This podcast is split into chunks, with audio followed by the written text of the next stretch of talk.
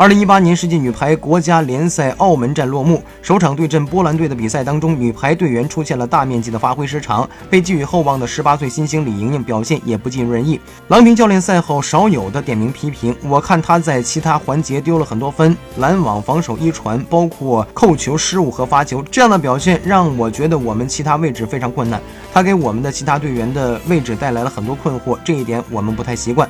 一名优秀的主攻手必须技术全面，不能得十九分。”送十八分，没有这样算账的。我们场上显得非常混乱，除了李盈莹之外，郎导也对女排全队的表现感到不满。比赛主要输在自己的失误上面，送分达到惊人的四十二分，在我执教中国队前所未有。